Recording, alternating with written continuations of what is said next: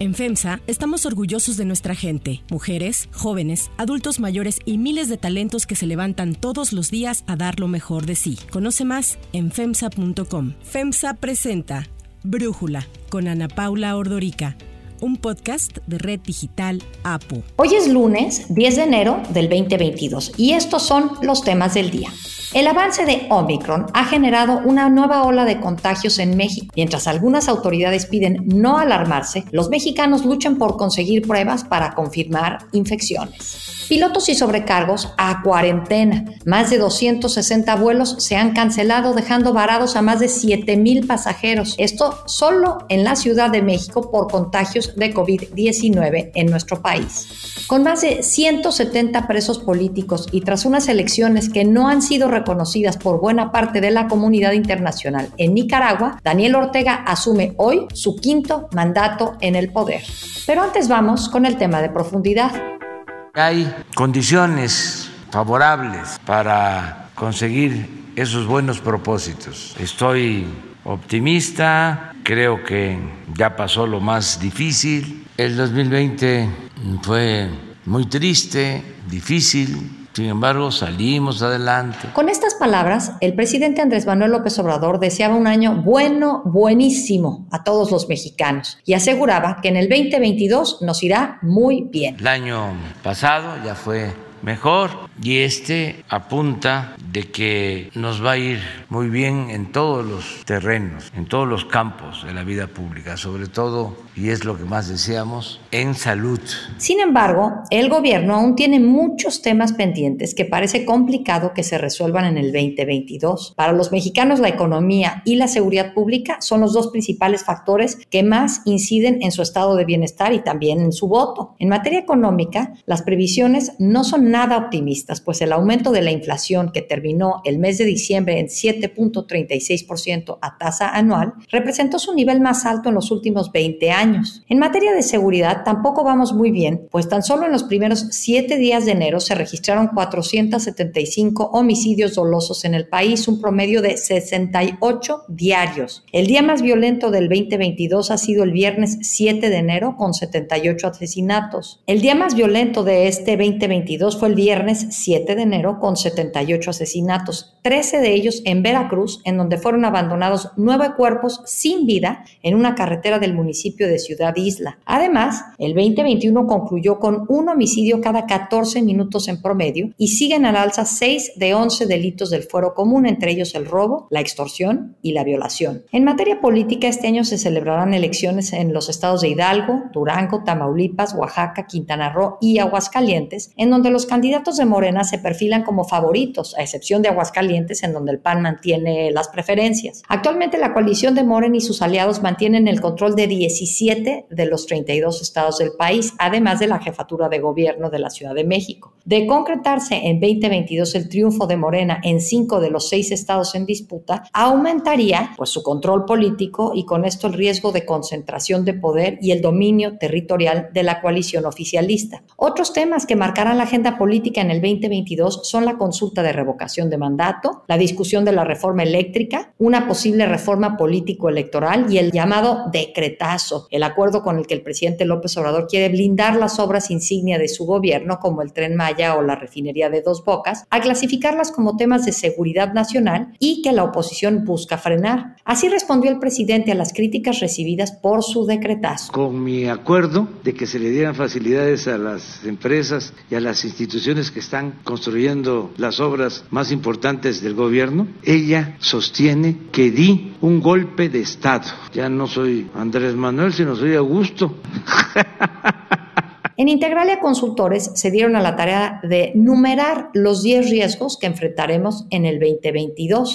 El análisis. Para hablar de ellos, le agradezco a Luis Carlos Ugalde, presidente de Integralia Consultores y ex consejero presidente del IFE, platicar con nosotros. Luis Carlos, ¿cuáles son los riesgos políticos que ven en Integralia para México este año? El principal riesgo político que vemos en Integralia tiene que ver con la radicalización política e ideológica, tenemos la percepción de que López Obrador va a empezar a darse cuenta que muchos de sus propósitos de transformación están incompletos, se han desviado y que cuando él empieza a percibir esto va a hacer que culpe a otros de estos resultados, que trate de cubrir los vacíos de su gobierno con un discurso más ideológico y que esto va a llevar a una radicalización en dos temas. Uno, a través de la movilización que va a llevar a cabo su gobierno, por ejemplo, con la consulta revocación de mandato, por ejemplo, con el tema de la reforma eléctrica y por otra parte que va a culpar, va a atacar sobre todo al sector empresarial que van a culpar de que no están siendo eh, buenos mexicanos, buenos empresarios y que quieren seguir abusando. Este tema, creo yo, va a ser la principal fuente de incertidumbre política del país, el de un gobierno que en su cuarto año se va a radicalizar más. Y por otra parte, vinculado con esto, tiene que ver con el tema de la concentración del poder.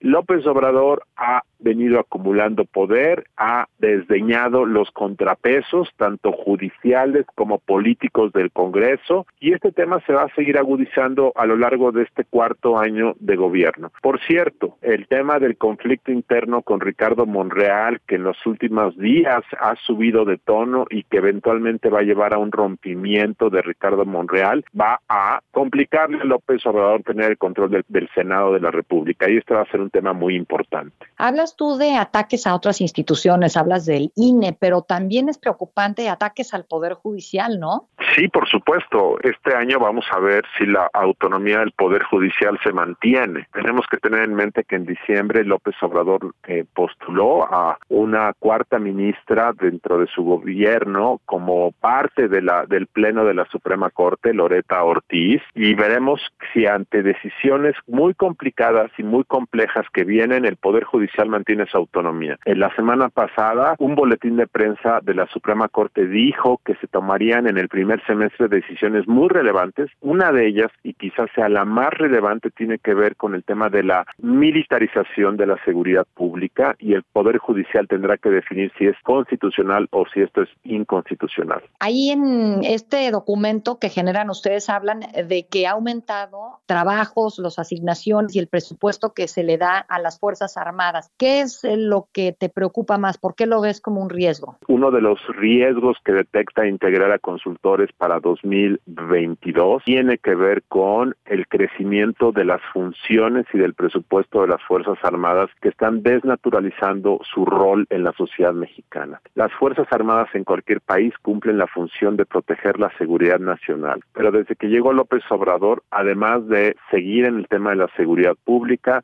ahora construyen aeropuertos, administran puertos, reparten medicinas, son constructores de obra pública y esto tiene varios eh, problemas. Uno es el fenómeno de la corrupción, que obviamente una entidad, una organización que maneja tantos recursos sin dar cuentas, tiende a corromperse. Y la segunda tiene que ver con el estiramiento organizacional. No hay forma de que una organización pueda tener la capacidad y la gerencia suficiente para poder hacer tantas cosas de forma correcta. De tal forma que este tema es un riesgo enorme que ha venido viviendo el país desde el inicio de esta administración situación y que simplemente se va a agudizar en 2022. A mí la inseguridad me parece muy preocupante. El crimen organizado está logrando cada vez más control territorial. Con gobernadores de Morena o afines en 21 estados, si es que ganan cinco elecciones como se anticipa este año, ¿tú crees que el control del crimen aumente o qué pasará? Este es otro de los riesgos que detecta integrar a consultores para 2022, que si en 2021 se observó que el crimen organizado continuó avanzando en su control regional de gobiernos locales y esto se vio durante las elecciones en donde hay evidencia anecdótica de que el crimen organizado amedrentó, amenazó y ejecutó candidatos para poder propiciar que candidatos cercanos a sus intereses ganaran. Este fenómeno se va a mantener en 2022. Hay elecciones en seis entidades y en Integralia pensamos que este fenómeno de la penetración del crimen organizado se va a mantener. Ojo, en el tema del crimen organizado, en Integralia detectamos dos fenómenos. Uno es el de la penetración del control regional de gobiernos locales, ese es un riesgo, y el otro riesgo es el de la violencia y los homicidios. El de la violencia y los homicidios es otro riesgo que se va a mantener puesto que no hay ningún cambio de estrategia del gobierno, mantiene básicamente la militarización del país, pero con un cambio respecto al pasado, que la Guardia Nacional, que es la principal responsable de combatir a las bandas delincuenciales, no está operando. Y la evidencia que existe es de que tienen órdenes de no enfrentar a nadie, patrullan sin detener, patrullan el país sin combatir a las cabezas del crimen organizado, de tal forma que este fenómeno de la expansión y control del crimen va a ser un fenómeno y un riesgo para el país. Luis Carlos Ugalde, muchísimas gracias por platicar con nosotros. Si te gusta escuchar Brújula, te invitamos a que te suscribas en tu aplicación favorita o que descargues la aplicación Apo Digital. Es totalmente gratis y si te suscribes será más fácil para ti escucharnos. Además, nos puedes dejar un comentario o calificar el podcast para que sigamos creciendo y mejorando para ti. Hay otras noticias para tomar en cuenta. 1. Avance Omicron.